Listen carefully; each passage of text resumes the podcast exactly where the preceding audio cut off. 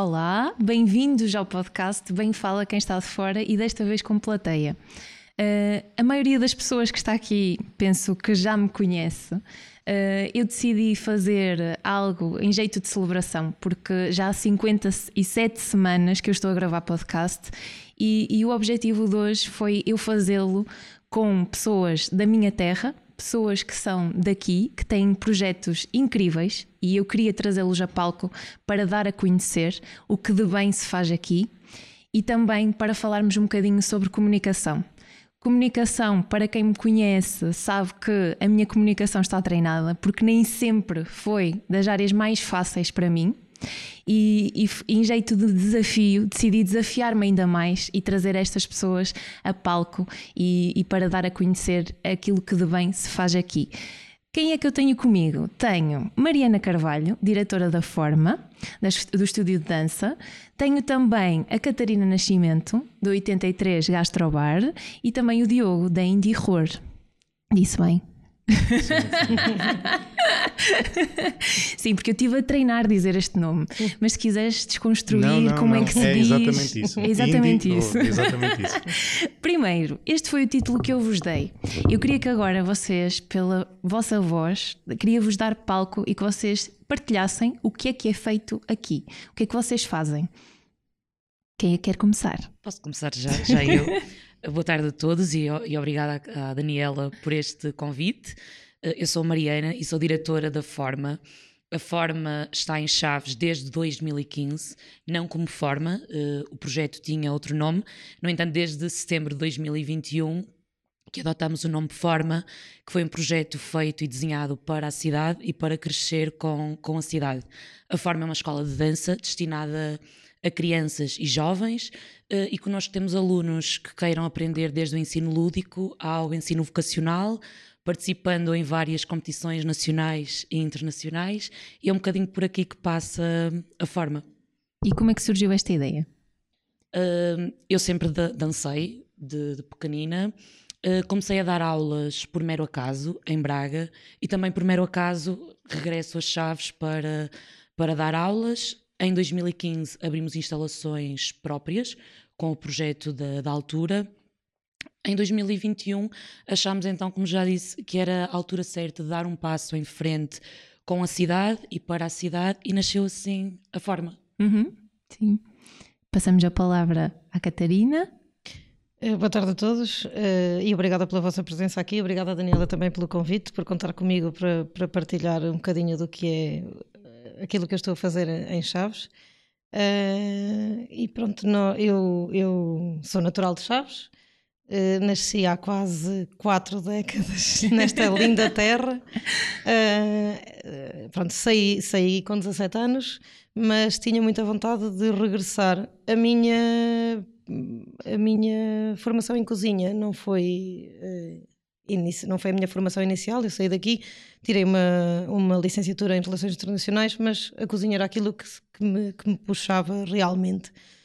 Uh, e curiosamente eu tinha de pequenino um sonho de ter em Chaves um restaurante, embora a vida tivesse sido sempre, transver, tivesse sido sempre transversal mas, a esse sonho, mas pronto, acabou por aos 28 anos desembocar nessa realidade. Uh, e de facto tinha, tinha, para mim fazia todo sentido algum dia regressar a Chaves, é, é, o que faz sentido para mim. Eh, é aqui que tenho as minhas raízes, as pessoas que me conhecem, uh, portanto, é o que faz sentido para mim. Uh, pronto, aos 28 anos fui para a cozinha de forma profissional, fiz uma, uma carreira curta, mas muito intensa. Portanto, o facto de eu ter ido já algo tarde para uma área que envolve muito sacrifício e muita dedicação eh, fez com que, no meu caso, eu quisesse ter este projeto meu, um projeto próprio. Portanto, o que eu fiz foi trabalhar com chefes muito bons, mas não durante muito tempo. Eu estou na cozinha profissionalmente há 10, 12 anos, mais ou menos. Uh, e pronto, e quando se proporcionou ou, ou quando houve motivo para, regressei a Chaves e uh, abri juntamente com o Diogo, que é o meu parceiro, uh, o 83 Gastrobar. E o 83 é um sítio muito pequenino, mas uh, muito humilde, mas muito honesto e com muita identidade. O que nós estamos a fazer no 83 é, é partindo de coisas tradicionais, produtos de época, produtos temporada e, sobretudo, produtos locais, ou uh, raízes mais algarvias para, para dar um bocadinho voz à terra do uhum. Diogo, uh, o que fazemos é apresentar eh, com o maior respeito que podemos produtos, como digo, de época e, sobretudo, regionais, mas de uma forma com uma visão diferente e de uma forma um bocadinho mais vanguardista e com técnicas uh, mais avançadas, sem nunca perder o respeito pelo, pelo, pela tradição, pelo receituário e, sobretudo, pelos produtos, pelos ingredientes que usamos. Mas a nossa ideia era uh, conseguir trazer à cidade algumas mais-valias e algum do conhecimento que nós adquirimos. Pronto, no meu caso, que eu adquiri estas duas décadas em que estive fora, uhum. a minha ideia era uh, trazer essas mais-valias à cidade. E daí eu dizer que não faz sentido para mim estar em Londres, Madrid, São Paulo, Porto, Lisboa, o que quer que seja, porque é Chaves. É Chaves a quem eu devo uh, esta, esta gratidão. Portanto, é aqui que eu quero estar e é aqui que eu quero marcar a diferença. E penso que estamos a começar a, a fazer. Há quanto tempo? Nós abrimos apenas no ano passado, em janeiro do ano passado, portanto, ainda, ainda em contexto pandémico, Uh, muito timidamente. Quando optámos por este espaço muito pequenino, também havia algum receio de não haver aceitação da parte do público, porque era um conceito algo diferente, arrojado, e uma pessoa, sobretudo no nosso caso, que o investimento é esforçado, não é? No, Uh, pronto, há sempre esse receio de as coisas não correrem tão bem como esperamos, mas felizmente uh, temos tido muita aceitação, as pessoas adoram e, e pronto, e, e, reclamam que tenhamos um espaço maior para poder receber mais pessoas. Sim. e quando tu falas num conceito diferente, o que é que tu queres dizer com este conceito diferente? Porque eu sei que quando eu ainda não fui ao Gastrovar, mas eu, eu sei, reparei que quando nós falamos que havia muita expressão experiência, é mais do que um produto final que vai para a mesa. O peixe passa todo por um processo. Tu falaste-me nestes pontos. O que, é que, o que é que há de diferente? O diferente é que é um bocadinho do que acabei de dizer, quer dizer, partimos de produtos hum, regionais e de temporada, mas apresentámos-los cozinhámos-los e apresentámos-los de uma forma que à partida não é tão expectável, pelo menos aqui em Chaves, onde ainda há um conceito um bocadinho mais conservador relativamente à gastronomia, uhum. uh, ou que começa agora a abrir um pouquinho. Dou-te um exemplo, por exemplo, um, ehm, e perdão a redundância, uh, tivemos um prato no ano passado com trutas, trutas de boticas do Rio Bessa, uhum. e, e, o que é que implica isso? Não, não somos uma região de tanto peixe, e então o que fazemos é ir buscar peixe de rio e apresentá-lo, apresentámo-lo numa versão, pelo menos no ano passado foi assim que apresentámos, uma, uma versão de uma cozinha de fusão em que utilizamos uh, o produto daqui, que temos o cuidado de o ir buscar a boticas,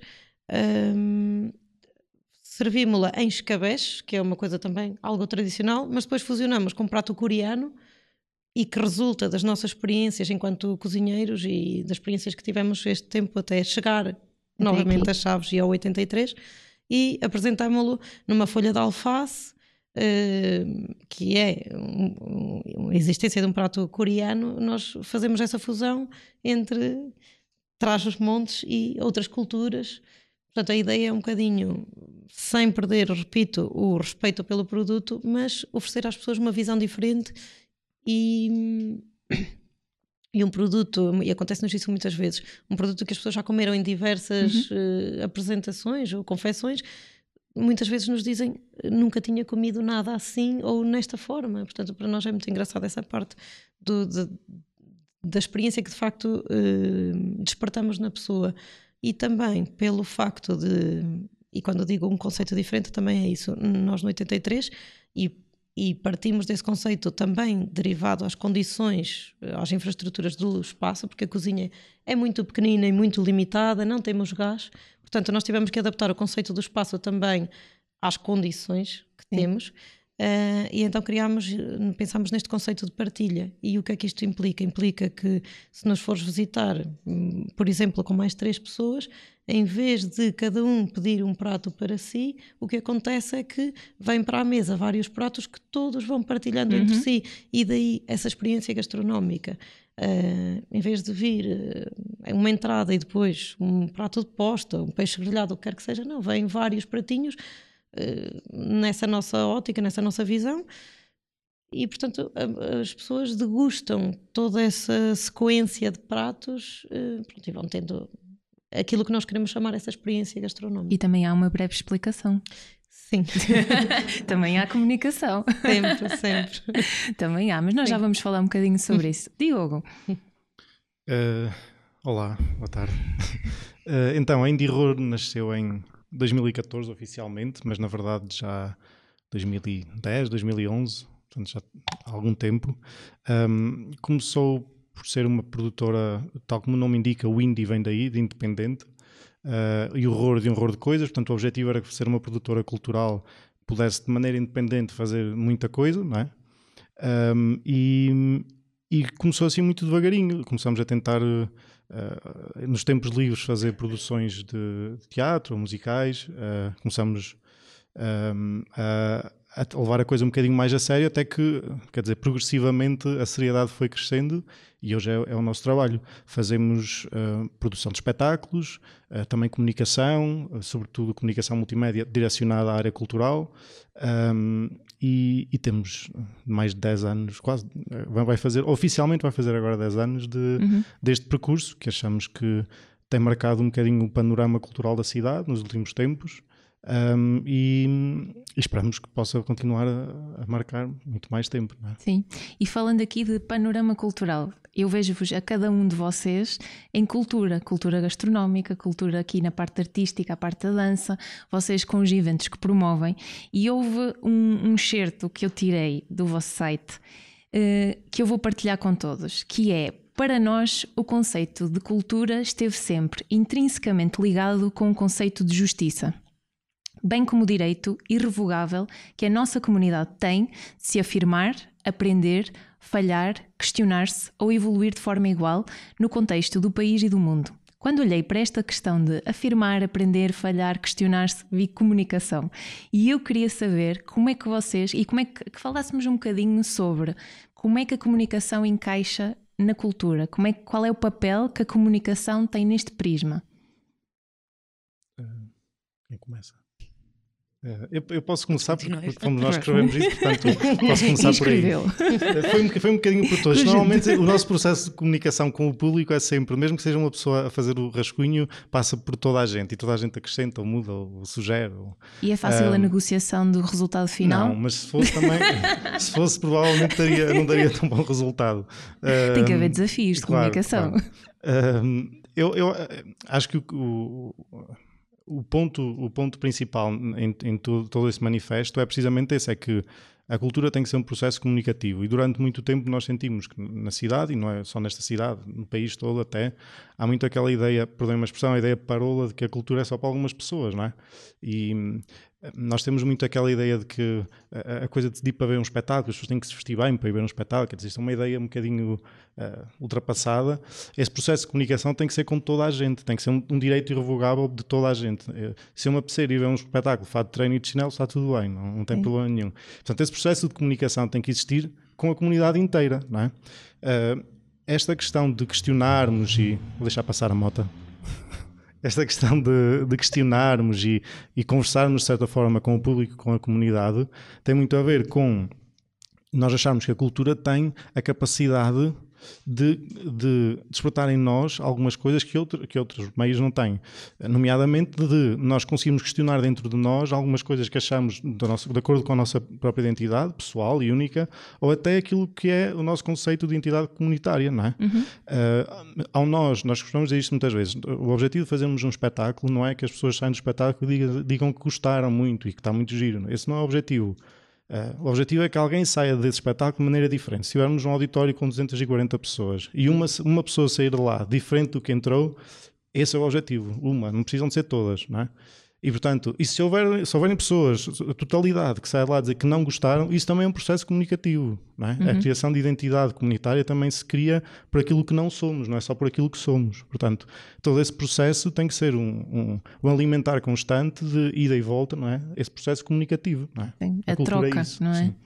Acaba por haver esta troca entre a pessoa e também a experiência de, eh, naquele contexto, o que é que a pessoa consegue aprender, qual é a visão dela, o que é que ela pensa sobre aquilo, que sensações lhe traz. Exatamente, a cultura é, é o meio, é a forma mais pertinente e atual que nós temos de celebrar memória. Isto significa que nós conseguimos juntar numa só numa só hora de um espetáculo, não precisa ser num palco, pode ser num sítio qualquer, o nosso passado todo enquanto comunidade, o nosso presente e aquilo que podemos ser para a frente. Portanto, isso é, é um Trazer novas abordagens também. Exatamente, é um processo de comunicação Sim. muito importante, não é? Que não assim pode ser como... fechado. Exato. E pensando também na questão de memória, também as memórias olfativas quando estamos a comer certo? Uh, esta experiência de uh, aquilo que tu querias ao explicar os pratos, por exemplo, não, uh, tudo também passa por, por esse conceito.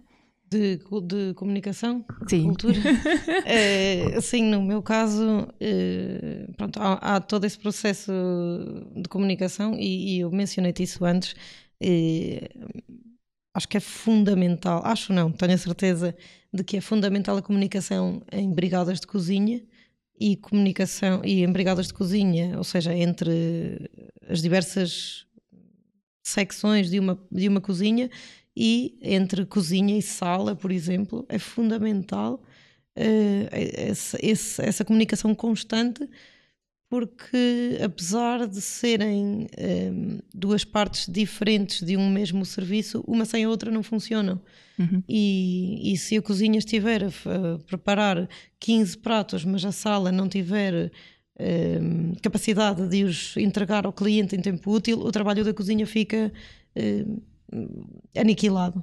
Portanto, a parte da comunicação é fundamental na cozinha. Uh, no nosso caso, além dessa parte, um, nós comunicamos muito com o cliente porque, eh, uma vez que, que apresentamos as coisas na nossa ótica de uma forma diferente, nós gostamos que o cliente tenha esse conhecimento, uh, perceba isso. Às vezes pode ser um bocadinho amassador, uh, porque os pratos levam muitos ingredientes, muitas confecções, mas para nós faz sentido que o cliente perceba, para já, que não é um produto qualquer, que não é um produto de compra, uh, e por outro lado, que perceba todo o processo que houve até aquele prato chegar à mesa, para também, nos, uh, para também valorizar aquilo que está por trás do balcão, por assim dizer. E, Pronto, e também porque utilizamos ingredientes às vezes mais uh, fora do comum, ou o que quer que seja, e queremos que o cliente tenha essa percepção, que saiba tudo isso, que não fique só para nós, se assim, ah, utilizamos uma mostarda espetacular, um vinagre balsâmico, uh, envelhecido, não sei o quê, mas queremos que a pessoa uhum. também saiba, não é? Que depois não seja só, ah, não, está ali o preço assim, que vai refletir o custo do prato, uh, mas que não, mas que, pronto, que percebam efetivamente o que é que estão a comer. Uh, e pronto, e é isso. Em cada prato que vai para a mesa, há esse cuidado de explicarmos ao cliente uh, como é que está feito, Sim. que ingredientes leva e até um manual de instruções de como queremos que o cliente coma. Ah, ok. e como é que tem sido a reação das pessoas? Eh, eu penso que boa. Uh, há um, uma outra pessoa que fica surpreendida pela, pela, pela, quantidade de informação, ou se não chegamos cansados ao final do dia por ter que explicar tantas vezes a mesma informação, mas efetivamente eh, para nós, como somos nós que criamos os pratos, sabemos perfeitamente o que é que levam o, o tempo de confecção de cada coisa. Portanto, é uma coisa mecânica, como é lógico, uhum. não temos que estar a pensar ou a decorar os métodos de confecção, não, é mecânico. Uh, mas eu penso que funciona bem. Às vezes penso que as pessoas Uh, ficam um bocadinho com vergonha de perguntar Ai, mas o que é que é o karashi, por exemplo pronto, dizem, esta rapariga diz aqui termos tão estranhos e tal mas eh, notamos que após ingerir uh, a comunicação está lá e mesmo usando esses termos estranhos a explicação acaba por aproximar Sim, a ideia é, é exatamente essa. É? As pessoas olham para a carta e veem este ingrediente e tal, não sei o que, o que é que isto será, mas depois o facto de nós cozinheiros ou o empregado de mesa uh, explicarmos, desmistificarmos uh, os ingredientes do prato, a confecção, o que quer que seja, uh, a pessoa sente-se muito mais próxima e para nós faz todo sentido, não é? Para nós não faria sentido estar 12, 13, 14 horas a cozinhar para depois chegar e simplesmente entregar o prato ao cliente e dizer está aí as croquetas que pediu ou o que quer que seja. Não, para nós faz sentido isso. Apresentar o prato eh, como nos apresentamos quase nós. Eh, faz sentido que, que a, pessoa, a pessoa valorize e perceba todo o trabalho que está pronto para, para entender que de facto estamos a fazer algo diferente. Sim, e todo o produto final acaba por passar por processos, não é? Sim, sim, sim. E é preciso que haja também esta, esta compreensão e esta valorização dos processos. Para ir certo. para palco, há todo não é? um backstage certo. que tem que se preparar. E aqui também, na parte da dança, certamente tens coisas a partilhar nesse sentido. Sim, uh, ou seja, a nossa comunicação passa muito por tenras idades crianças e jovens. E, portanto, no nosso entender, e, e, costumamos dizer isto muitas vezes, quer em conversas com os pais, quer mesmo em conversas internas de equipa técnica, que são idades em que eles são verdadeiras esponjas. E, e enquanto escola, queremos também muito desconstruir a ideia uh, do mundo da dança, em particular, no sentido de para dançares precisas do corpo perfeito, para dançares precisas de ser o aluno perfeito, e não, não precisas. Precisas de vontade de querer dançar, vontade de aprender uh, e vontade de querer fazer mais e mais. E é muito isto que nós passamos aos nossos alunos. Ou seja, todo o trabalho que, é apresentado em palco, não é em palco que ele é feito, é feito no backstage. E aí é de facto nós achamos que, que esta parte da comunicação professor-aluno é de facto mais importante e, e, mais valiosa tendo em conta a idade que eles têm, porque muitas vezes eh, olhamos para as nossas turmas e se de uma turma de 20 alunos sair um aluno que vai ser bailarino, para a estatística uhum. já, é, já, é já é muito bom. Portanto, eles têm que tirar mais da dança do que a, do que a, própria, a própria dança. Sim, sim. E normalmente nessa questão de, de, se valorizar eh, desse esforço que há por detrás, normalmente quem chega à escola já vai com esta ideia de eh, com estas ideias pré-concebidas e, e, é preciso desconstruir, ou normalmente já sabem que têm que trabalhar e que têm que trabalhar muito. O que é que acontece normalmente na realidade? Temos as duas realidades. a realidade de ter que desconstruir é mais, é mais habitual. Ou, se, ou, seja, muitas vezes recebemos alunos que querem experimentar pela primeira vez e são as próprias, os próprios pais, os próprios alunos que, ah, ela gostava muito de ir para o balé, mas ela não tem. Não, vamos experimentar sem, sem experimentar, tanto que a nossa política, independentemente de qual seja a modalidade que o aluno, e isto enquanto escola, que o aluno quer, quer experimentar e acha que vai ser a modalidade pretendida, a nossa política é muito experimenta todas e uhum. consoante o teu feedback decide. Sim. E há esta abertura para experimentar todas? Sim. Sim. Sim. Ok. Uh, queria falar também uh, nesta questão de que tu também já abriste um bocadinho esta, esta janela do facto da cultura. Vocês sentem uh, qual é a vossa realidade agora? vocês sentem que a cultura ainda fica para segundo plano? Ou que já se começa a, a entrar mais e, e a valorizar mais este prisma? Principalmente aqui na nossa região. Vamos falar da nossa realidade enquanto. Um, eu acho que a cultura continua em segundo plano e continuará, não é? Um, quando, quando se fala daquela coisa muito política do 1% para a cultura, não é? Um, as pessoas não percebem que isso não tem a ver com dinheiro, na verdade, tem a ver com valorização. É? Tem a ver com nós criarmos nas pessoas uma ideia de que é importante investir em alguma coisa, no caso do governo terá que ser investimento financeiro, mas não tem que necessariamente que ser, uh, para, que se possa, para que se possa valorizar, não é? Uhum. Um, e nesse sentido acho que ainda não acontece. Um, acho que lentamente, e, e, aquilo que eu estava a dizer há bocado de uma pessoa de cada vez, não é? Um, as pessoas podem se aperceber do, da importância que a cultura pode ter na vida delas e, portanto, isso pode, se me afetar a mim, se calhar vai afetar um grupo restrito que está comigo, por arrasto, não é?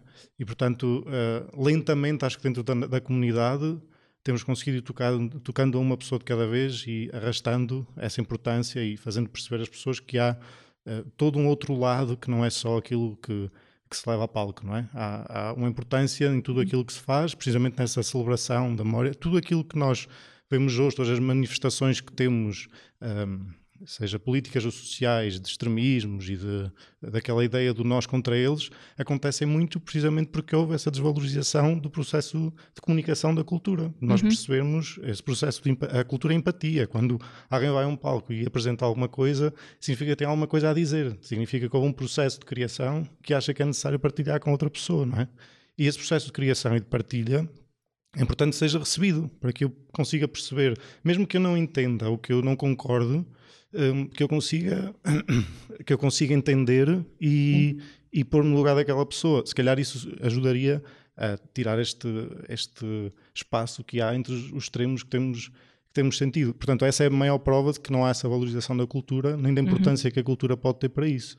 Um, acho que quando as pessoas sentem, sentem isso, pessoalmente, começam a valorizar, não é? E se calhar arrastar outras pessoas com elas.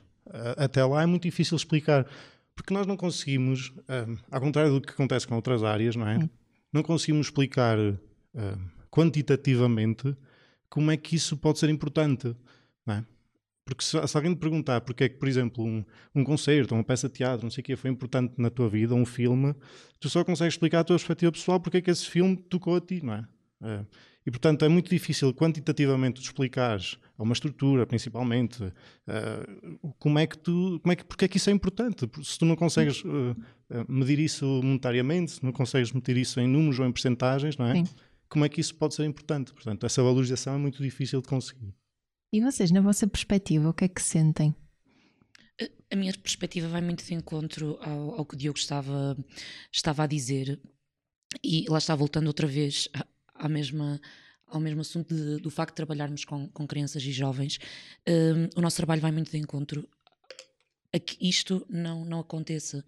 Portanto, há, há relativamente pouco tempo a Indihor apresentou uma peça e eu fui com alunas minhas e para muitas delas era a primeira peça de teatro, estamos a falar de alunas de 15, 16 anos, uhum. era a primeira peça de teatro que estavam a ver. Portanto, enquanto escola, isto faz muito parte do nosso trabalho de expô-los quer a outros espetáculos de dança, quer a concertos, quer a peças de teatro, quer toda a forma de, de cultura, cultura no, no, seu todo. Acho uhum. que faz muito parte também da nossa, da nossa educação e da nossa quase obrigação uh, educá-los neste, neste sentido. Sim, eu sou apologista que também deveria de haver uma escola da comunicação dentro da própria escola, porque olhando para a comunicação nem sempre é fácil para toda a gente, não é? E assim como as, é nas vossas perspectivas. Muita, gente, claro. Sim, é que, por exemplo, a questão do teatro. Eu tive aulas de teatro, mas eu hoje olho para o teatro e a pensar, ok, eu não valorizei o teatro que eu tive lá atrás. Agora, Porquê é que será que houve esta distância entre mim? Eu já era uma criança introvertida. Porquê é que será que houve esta distância e porquê é que será que se criou esta distância? Será que não foi estimulado o suficiente a ter mais oportunidades também? Claro que ficam, ficam as questões e, e vale o que vale, não é? E, e pensando aqui, pensando em vocês, vocês que estão aqui, vocês sempre tiveram nos planos chaves, porque quando falamos, muitas das vezes, e, e, quando eu vejo, mesmo quando falo com colegas, chaves nunca era a primeira opção. Ou seja, o objetivo era tirar o curso e depois ir para fora, porque lá, à partida, teriam mais oportunidades. Qual é que é a visão que vocês sentem da vossa realidade e como é que e, e, como é que esteve nos vossos planos? Chaves esteve sempre em primeiro plano? Não esteve? Quiseram ir para fora primeiro? Como é que foi uh, esta vossa realidade? Posso começar eu e vou-me repetir um bocadinho daquilo que disse inicialmente, mas uh, curiosamente eu de pequenina tinha esse sonho de ter um restaurante em Chaves, mas pronto, efetivamente era uma coisa pronto, um sonho de uma criança pequena e à medida que fui eh, que a vida foi decorrendo, achei que pronto, que aquilo era mesmo isso, um sonho, uma utopia, uh, e fui não fugindo, porque sempre, sempre gostei muito de cozinhar e, aprendi a cozinhar muito cedo e cozinhava muito e desfrutava muito da cozinha, mas uh, nunca foi muito materializado nesse sentido. Quer dizer, de facto, estudei com 17 anos não havia quase outra opção, vou dizer isto entre aspas, senão o, o curso superior. Portanto, era, essa era a realidade e de facto havia, havia essa, essa sensação de ok, vou sair de Chaves para ir estudar. mas no meu interior havia sempre uh, uh, o pensamento de algum dia regressar. Não sabia muito bem quando, em que circunstâncias, Sim. mas regressar algum dia. Pronto, como disse, formei-me em Relações Internacionais, um bocadinho quase por eh, casualidade ou brincadeira, acabei o curso, mas nunca me vi muito a trabalhar naquilo. E quando acabei o curso, disse: Não, isto não é para mim. uh, e aí, já com alguma maturidade, uh, procurei efetivamente aquilo que gostava de fazer e voltei à escola e fui tirar a cozinha. E pronto, e repetindo um bocadinho o que disse há pouco, aí sim uh, a minha ideia foi: vou voltar às chaves. Não sei muito bem quando, mas vou voltar, porque Uh, não faria sentido ter um 83 ou outro nome qualquer em, noutra cidade que não a minha. E, e, de facto, uh, agora que abri, para mim faz sentido abrir numa terra que me conhece. Não é? Quando se tem uma casa aberta, se vais para um sítio. Pronto, claro, podemos ser muito bons ou muito famosos, ter uma imagem muito irreverente e as pessoas virem já por si só, não é? Mas quando uma pessoa abre um negócio, e sobretudo, eu repito, quando é um investimento esforçado, quando não somos ricos e temos que contar uh, as economias para poder lançarmos uh, em nome próprio e fazer algum. Uh, faz, pronto, ter algum empreendedorismo, faz toda a diferença que seja num sítio que te vai acolher bem e que, pronto, e que as pessoas vão ter alguma expectativa sobre ti porque te conhecem ou conhecem a tua família, ou o que quer que seja. Um, e para mim, Chaves sempre esteve nos planos, embora, como digo, eh, pronto, se tenha ido tornando cada vez mais palpável e mais real à medida que, que me fui apercebendo do que era realmente a minha vocação. Pronto, e em 2019 fiz esse percurso mais ou menos curto, mas intenso, uh, e em 2019 pôs-se a oportunidade de eu regressar às Chaves e eu disse: pronto, é agora. E apesar de não ter muito dinheiro junto, procurei a forma de conseguir mostrar às pessoas aquilo que eu queria fazer e aquilo que eu podia mostrar às Chaves. Ainda que te questionem, não é? Se fosse noutro sítio. Ah, sim, sim. Há muita gente que diz e é engraçado. E agora, à medida que o restaurante vai ganhando algum, alguma notoriedade, se é que se lhe pode chamar assim, Uh, há muita gente que nos diz isso: ah, vocês se estivessem na Madeira, vocês estavam ricos, já, vocês se fossem para Lisboa, para o Porto, não há nada disto em Lisboa ou no Porto. Mas eu respondo sempre da mesma forma: para já, uh, para já é isso. Para mim não faria sentido estar em Lisboa ou no Porto. Já estive para adquirir estas competências que agora quero mostrar as chaves que tenho. Uh, mas para mim o que faz sentido, eu acho que em Lisboa, no Porto, na Corunha e na Madeira, seríamos mais uns entre tantos. E em Chaves, pelo menos para já, somos únicos. Uh, e, e essa autenticidade e essa, e essa unicidade pronto, também marca a diferença. Claro, e por que não Chaves? Porque, porque não? E por que não Chaves? Porque não Chaves? Exatamente. Porque não estarmos aqui e ocuparmos o nosso lugar e fazer aquilo que nós gostamos de fazer? Claro. Porque não? Porque Quem... é que tem que ficar para o último plano? E tenho muita gente da área da gastronomia, chefes, jornalistas, uh, pronto, que nos dizem: Ah, vocês são doidos, olha, vão agora abrir em Chaves. Eh, na, é? no fim do mundo. Há muita gente que nos fez este tipo de comentários. Atrás dos montes. Ah, que coragem, que coragem, abrirem chaves. E é certo que temos alguma dificuldade, eh, não nas matérias-primas, porque lá está, gostamos de trabalhar com o que nos é próximo. Eh, e, e, e, na verdade eu acho que chega tudo aqui, mas comparativamente a outros colegas que se calhar têm projetos não tão não tão arrojados, se calhar estamos aqui muito mais escondidos e só se vão a perceber de nós, essa gente do mundo gastronómico, os jornalistas, os críticos, eh, se calhar só se vão a perceber de nós muito mais tarde porque não estamos de facto no roteiro comum. Não uhum. estamos em Lisboa, no Porto, ou em Coimbra, ou no Algarve, onde chega, chegam depressa pronto, avaliadores, Sim. jornalistas que te podem lançar um bocadinho mais, abrir-te um bocadinho mais para o mundo além chaves, que para nós também é importante. Claro que o que nos interessa é marcar a diferença em chaves, uh, mas interessa-nos também ter alguma posição entre os nossos pares. Uh, e essa parte demora um bocadinho mais, portanto é mais sacrificado, mas se algum dia chegar vai ter outro sabor também. É um caminho. Sem dúvida. E vocês? Eu sempre fez parte dos meus planos uh, ter um projeto em Chaves. Eu saí de Chaves em 2014 para, para estudar. Paralelamente ao projeto que é, que é a Forma, eu sou engenheira biológica fora de Chaves. Eu vivo em, em Braga. No entanto, ter este projeto aqui, isto porque eu já dei aulas fora também uhum. da, da cidade, mas de facto nunca fez sentido ter um projeto que não fosse na minha cidade, onde eu cresci, e poder passar todos esses ensinamentos às próximas gerações, aos próximos jovens da, da nossa cidade. Uh, voltar é um, é um plano, uh, quero acreditar que é a curto prazo, mas este projeto, e falando em particular da, da forma, uh, sempre fez sentido e só fazia sentido acontecer, acontecer aqui na cidade. Uhum. Por isso, Chaves sempre, quando saí em 2014, sabia que era para voltar e que, e que é para voltar. E tu? Um, eu vou falar um bocadinho por, por, todos, não é? Mas, sim, sim. Um, é interessante porque eu acho que nós nunca, nunca pensámos muito nessa coisa do voltar, de, porque nunca tivemos muito tempo, porque aquilo foi tudo tão a correr que, que, Aconteceu muito rápido. Sim, porque na verdade nós tínhamos saído para estudar, não é?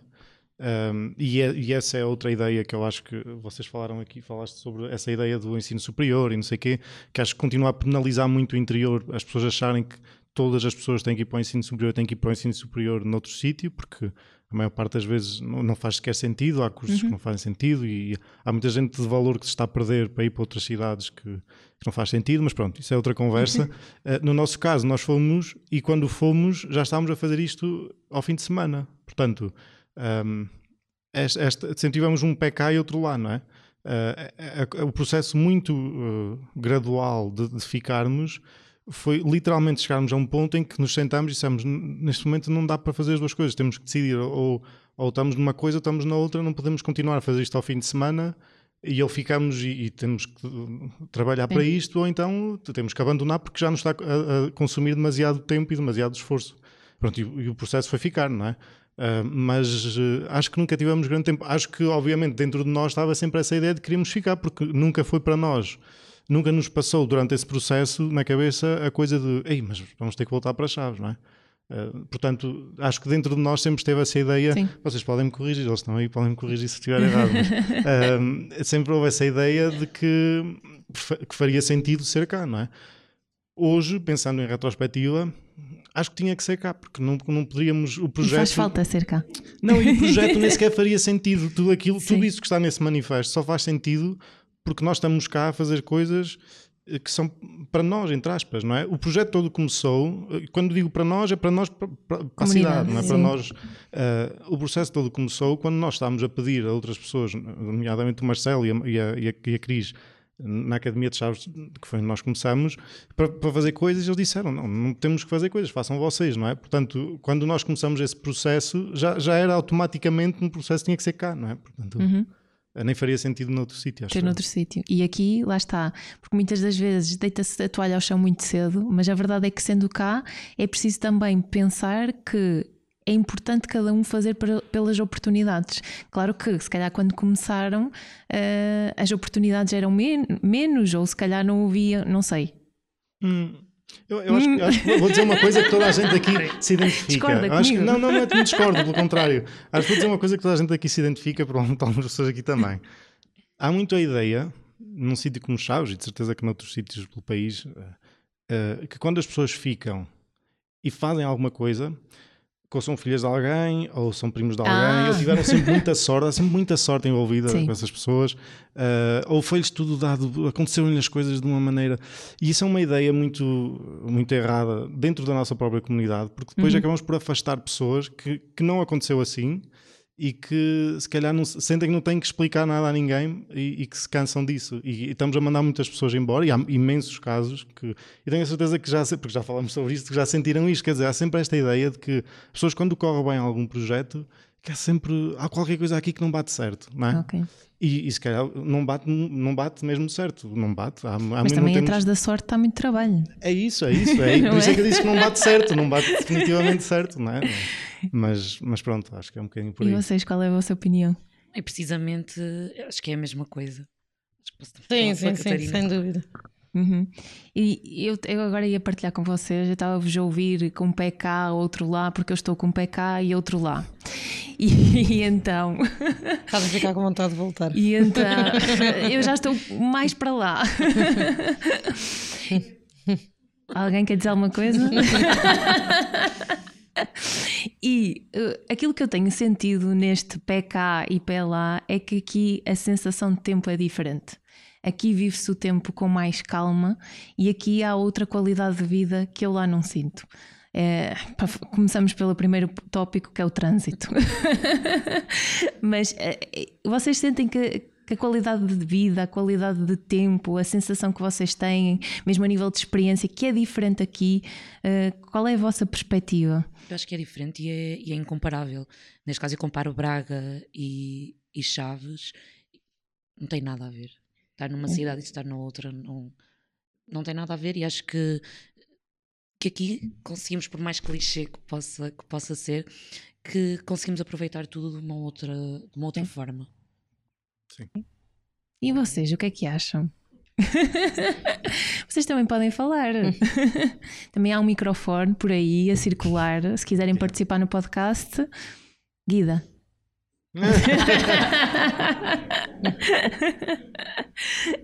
Eu ia perguntar também, e, e, eu andei a fazer pesquisa.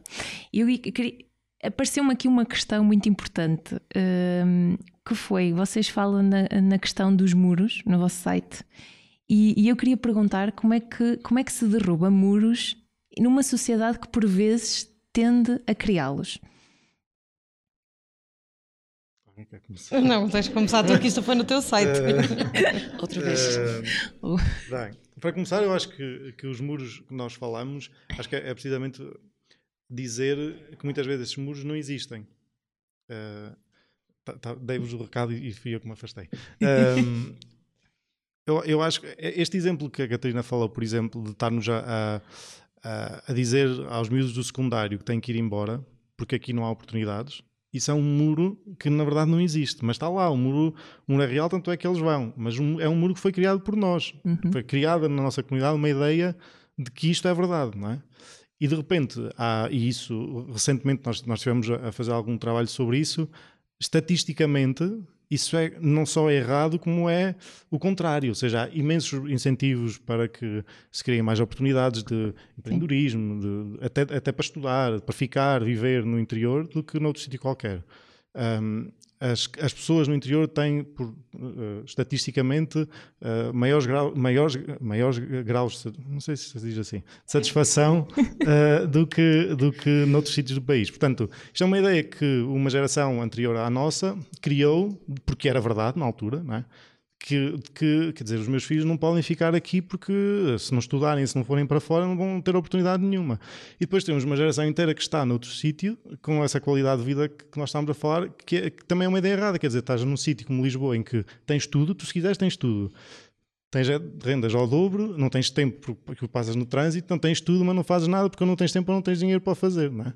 Sim. Portanto, quer dizer, isto é uma ideia um bocadinho uh, errada. Portanto, já não sei qual foi a tua pergunta, mas. A questão dos muros. os muros, está bem. Uh, os, os, muros são criados por nós. Pronto, é um bocado essa a ideia. A, ideia Basicamente, site... são barreiras de comunicação. Ou sim, seja, sim, vamos sim. aqui.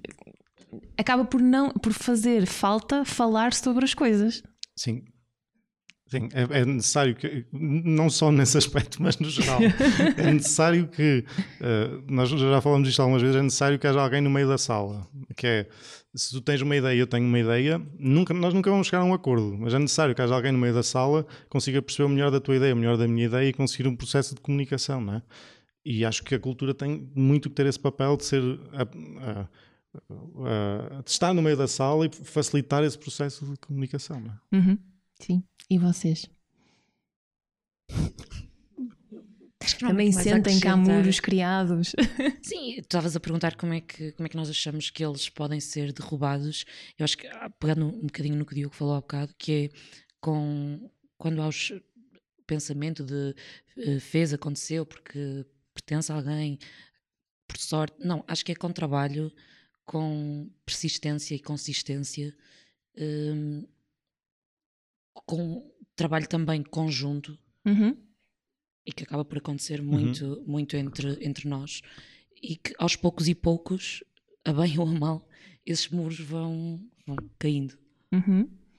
E, e, eu, eh, repetindo novamente um pouco do que dizia há pouco, eh, acho que é um bocado isso, quer dizer, um, eh, há um bocado essa ideia do ah, atrás dos montes, ah, tão longe, ah, não chega lá nada, mas não, aqui chega tudo. E depois é isso. Eu, a minha última experiência, o último sítio onde eu vivia era Madrid, tinha tudo, vivia no centro da cidade, era espetacular. Mas já estava um bocadinho farta. Cada vez que queria ir para o trabalho e, e trabalhava quase a 5 minutos a pé do meu local de trabalho, tinha que me ir a desviar de uh, multidões de pessoas que andavam às compras, alienadas, e eu com alguma pressa. Uh, portanto, agora, agora que estou em Chaves, tenho qualidade de vida, uh, pude montar um negócio próprio que noutra cidade não seria tão fácil a nível económico. Portanto, eh, Chaves permite-me essa, essa liberdade e quando quero ir a algum lado, tenho Madrid a duas horas, o Porto a uma e pouco e consigo usufruir da cidade e daquilo que ela oferece. Pronto, efetivamente trabalho muitas horas também, mas, mas se estivesse noutro sítio já teria com certeza fechado por loucura. é, mas aqui acabamos por ter tudo, portanto, os muros eh, que se criam, na verdade, são. Claro que haverá algumas barreiras, mas é um bocado o que diz o Diogo, já há tantas tantos incentivos para vir para trás, para vir para o interior, eh, incentivos para quem quer viver, para quem vem trabalhar, para quem vem estudar, que muitos desses muros já são efetivamente eh, inexistentes e são só palavras. Uhum. Bueno, acabam por ser descabidas. Acabam, é? acabam, e, e, estas pessoas que estão aqui ao meu lado e que representam estas duas eh, associações fazem muito para romper esses, esses uhum. preconceitos, não é?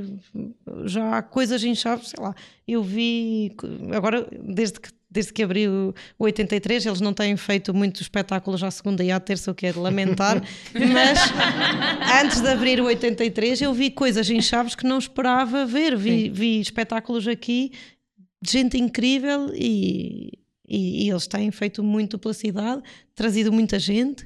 Uh, e, e, pondo um bocadinho chaves no mapa e, e isso é de louvar. Sim. E tendo em...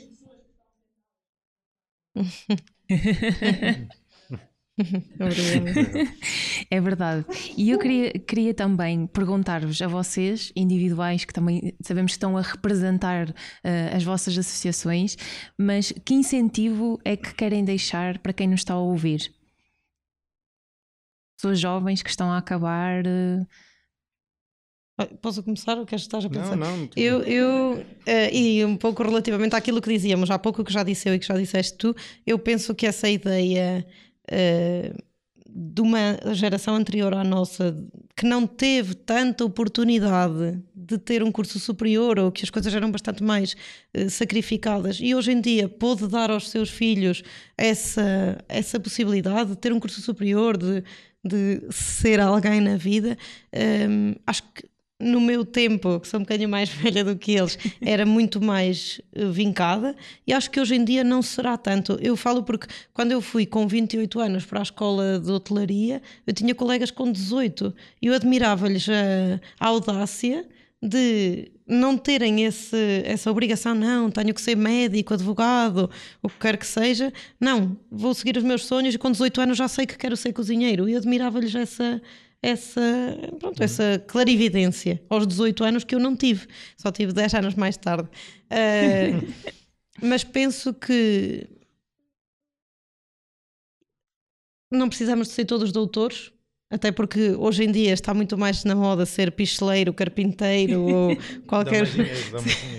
é muito mais difícil encontrar. Portanto, o que é realmente importante é uma pessoa fazer aquilo que gosta e acho que faz, fará muito melhor, com muito mais gosto, uh, viverá muito mais feliz e, e pronto, e, e, mostrará muito melhor isso a quem demonstra o seu trabalho. Portanto, é, é muito mais uh, prazenteiro uma pessoa poder fazer aquilo de que realmente gosta. Um, e, e acho que é um bocado isso, quer dizer, seguir os seus sonhos, seja o que for.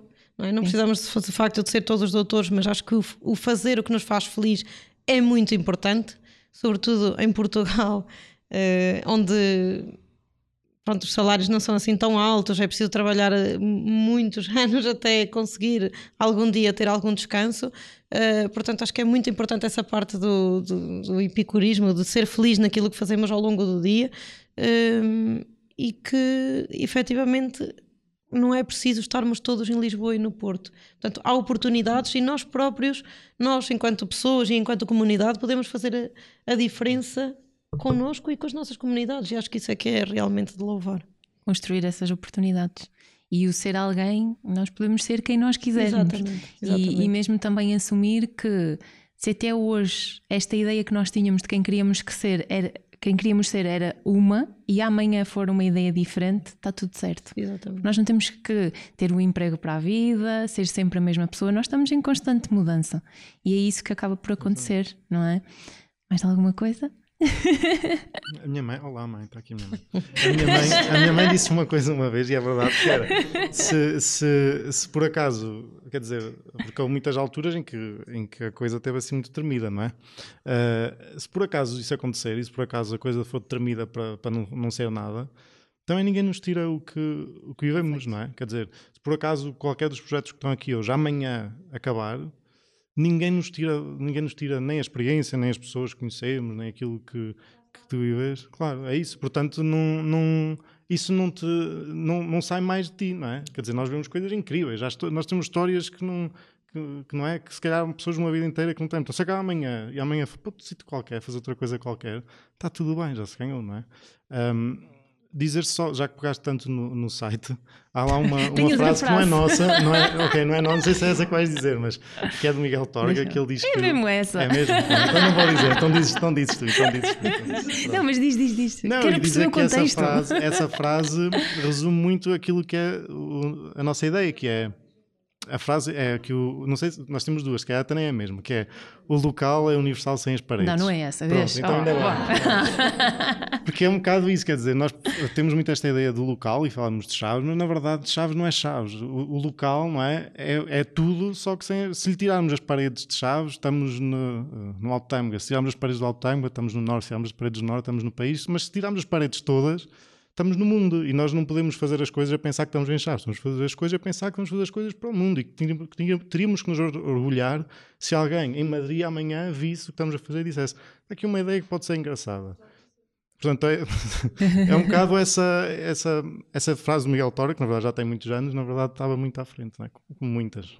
Sim, e pensar que cada um tem uma mensagem para partilhar e algo a acrescentar. Exatamente. Cada um de nós. Exatamente. Não é? Mais alguma coisa? Queiram acrescentar? Sim, uma mensagem final. Bem, não sei. Eu já falei muito. Também, é assim, Ou vocês estão muito é caladinhos. Claro, exato. Está aí o microfone. público. Os teus colegas, onde é que estão? Está ali, não está. E a Marta escondeu-se, a Marta escondeu-se. Não, mas podemos abrir também para vocês. Eh, Não sei que perspectivas é que têm daquilo que nós fomos falando. Uh, se querem fazer alguma pergunta, se querem partilhar alguma ideia, dar algum feedback. Ninguém quer desafiar a sua comunicação? Está toda a gente muito envergonhada.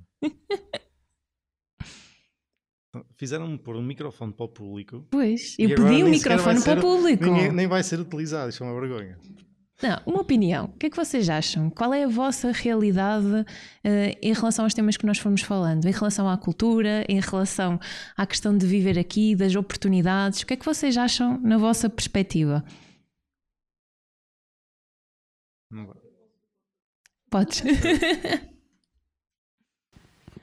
Olá a todos. Uh, eu gostava só de, de também, uh, como pessoa que, que está muito dentro deste núcleo de pessoas. Um, uma visão que acho que também é muito importante, quer para a cidade, porque é para todo este contexto de cultura, que é a visão de quem tem mesmo que ir e não pode voltar.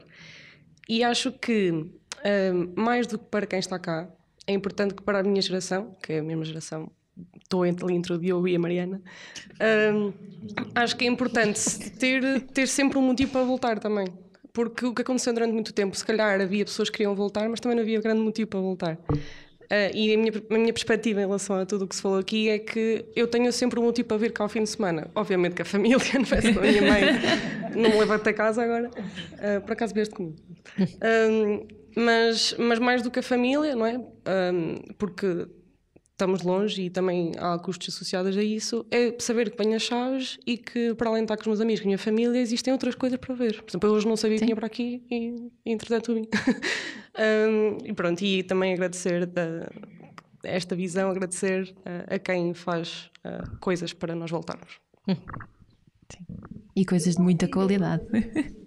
Não, não, não precisa, precisa. Senão depois não se ouve. Não depois não se ouve, não fica gravado. É assim, vou discordar aí um bocadinho dessa parte Força. que o ir para fora pertence a outra geração. Não, volta-se a falar muito neste momento de irem embora. Sim, sim, sim. Volta-se a repetir, não é? Muito, muito, infelizmente, não é? Sim, o país sim. também não dá outras condições sim, sim. e hoje os nossos jovens falam muito em ir outra vez embora. Sim, sim.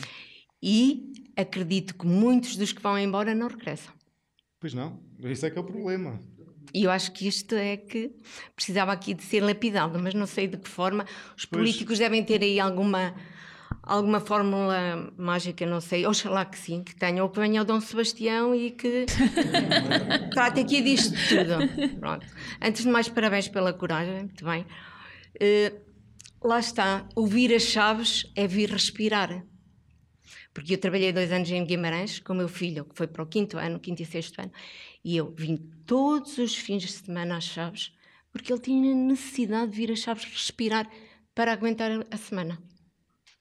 Portanto, isto a mim diz-me muito, não é? Agora está a estudar em Braga, não acredito que volte às Chaves, mas ontem em conversa comigo estava indeciso. Vou de fim de semana, não vou, vou de fim de semana, não vou. Está a decorrer o enterro da gata. E eu disse: Oh rapaz, deixa de estar aí que estás cansado, descansa. Para a semana tens apresentações. Mas eu já estou aqui quase há um mês, eu tenho de ir ver pessoal. E eu: Não é a mãe, é o pessoal. É o pessoal. Porque eu tenho saudades. É ouvir as chaves. Vir as chaves está sempre lá. Pode até haver a ideia que temos de ir para fora, porque aqui não temos lugar. Mas pronto, nem que se venha ao fim de semana. Eu também estudei em Braga e nos 5 anos de licenciatura vim sempre para casa todos os fins de semana. Também. Pronto.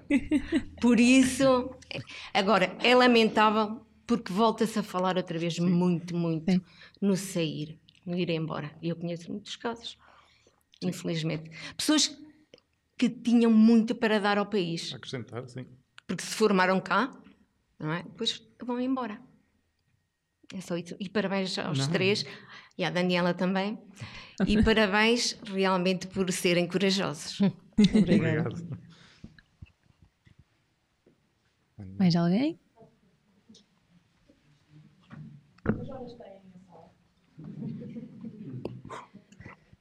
Ora, eu, eu queria, acima de tudo, dar-vos os parabéns aos, aos quatro eh, e dizer que para mim, o que eu acho que é o maior muro a derrubar é este de nós acreditarmos mesmo em nós e que nós eh, podemos pôr os nossos sonhos, como dizia a Catarina, e muito bem, em torná-los realidade, seja aqui em Chaves, seja onde for. Eh, e acho que mais do que políticas, o vosso exemplo eh, quebra essas barreiras. E por isso queria-vos dar os parabéns. Obrigada. Obrigada. Não sei quem é aquela senhora, mas. Não sei, muito simpática, não é? É simpática. Nunca.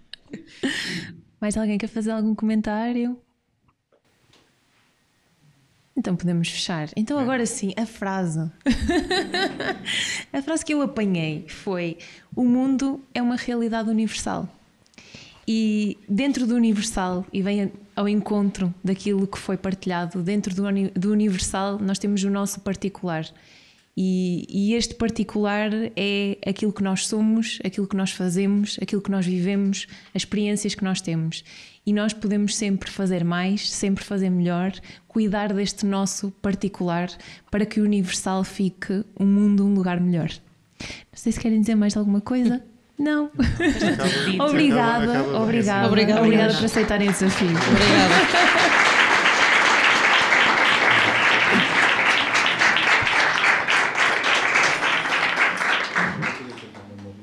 É Podes parar. Posso- É?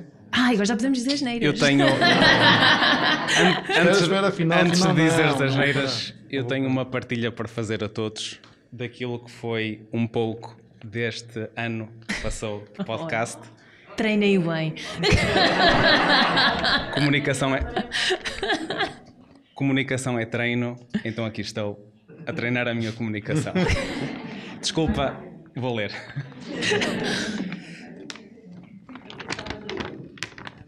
Estou um bocadinho nervoso, mas isto vai passar. Bem fala quem está de fora. Já escolhi o nome do meu podcast. O que achas? Com um sorriso confiante de quem pensou forte e com astúcia. Fiz um silêncio estratégico para me desenvolver mais a ideia, mas vi aquele brilho nos olhos de quem vai fazer tudo para acontecer. Está top, bora lá. Um ano passou. 56 episódios no ar. 5.820 audições. É ouvido em 26 países. Total de horas gravadas. Eu fui contar. 40 horas, 6 minutos e 33 segundos. 40 horas de conteúdo, de boas conversas, boas questões, risos, choros, reflexões. 40 horas de pura comunicação. Outras tantas na preparação. Manhãs, tardes, serões de domingo, conforme dava. O estudo curioso e detalhista dos convidados, como só ela sabe fazer. Ela fala-me deles com tanto entusiasmo que me apetece eu mesmo conhecê-los melhor. Sentir de perto a crescente e notória qualidade na comunicação, no envolvimento para com as pessoas, dar-lhes voz e serem ouvidas, permitiu-me perceber no quanto a comunicação é importante, no quanto às vezes o silêncio é também, e no quanto as pessoas têm para dizer de significativo ao mundo e à sociedade. Já tiveste dúvidas? Já tiveste medos? Já tiveste frustrações? Tudo faz parte da viagem.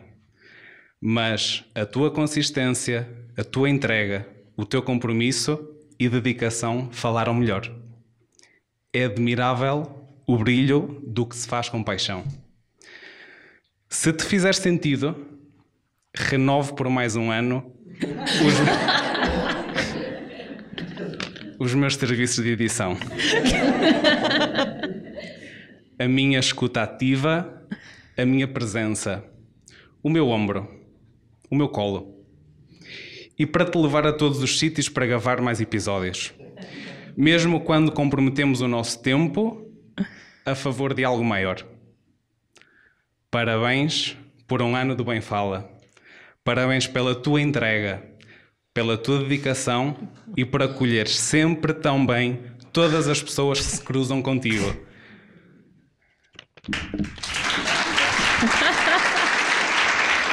Opa, a sério.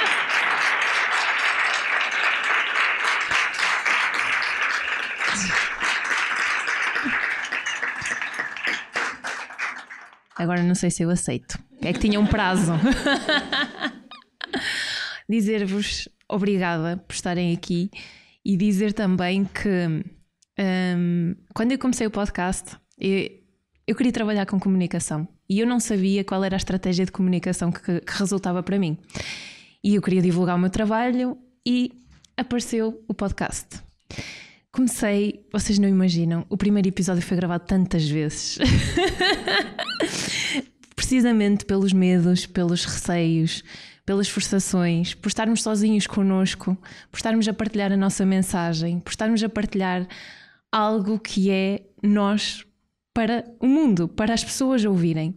E, e, a comunicação nem sempre foi fácil. E está aqui, estão aqui os meus pais, está aqui a minha irmã, e eles sabem. Porque sempre fui muito calada, muito tímida, mas tinha aqui uma, uma irmã que, que falava por mim, por ela e por todos. e, e perceber que, e durante muito tempo eu, eu acreditei que quem falava mais era quem mais dizia e que nunca eu iria conseguir estar à frente do microfone a falar com pessoas. Até que eu comecei a pensar no podcast, a semanalmente me desafiar. Depois percebi qual era a magia do podcast quando eu comecei a integrar pessoas, pessoas dessas que estão aqui nesta sala também, pessoas que eu já tive o prazer de entrevistar, o prazer de ouvir a história delas, hoje estar aqui com estas três almas a entrevistá-las também é para mim um marco muito importante porque estou a desafiar a minha comunicação mais uma vez e estou a dar palco às pessoas. Porque acima de tudo, cada um de nós é uma pessoa que precisa de outra pessoa. E, e é importante nós termos isto em mente e fazer as coisas pelas pessoas, acima de tudo. E partilhar estas mensagens que nós temos para vir para o mundo, porque toda a gente tem uma mensagem para partilhar e essa mensagem importa. Obrigada.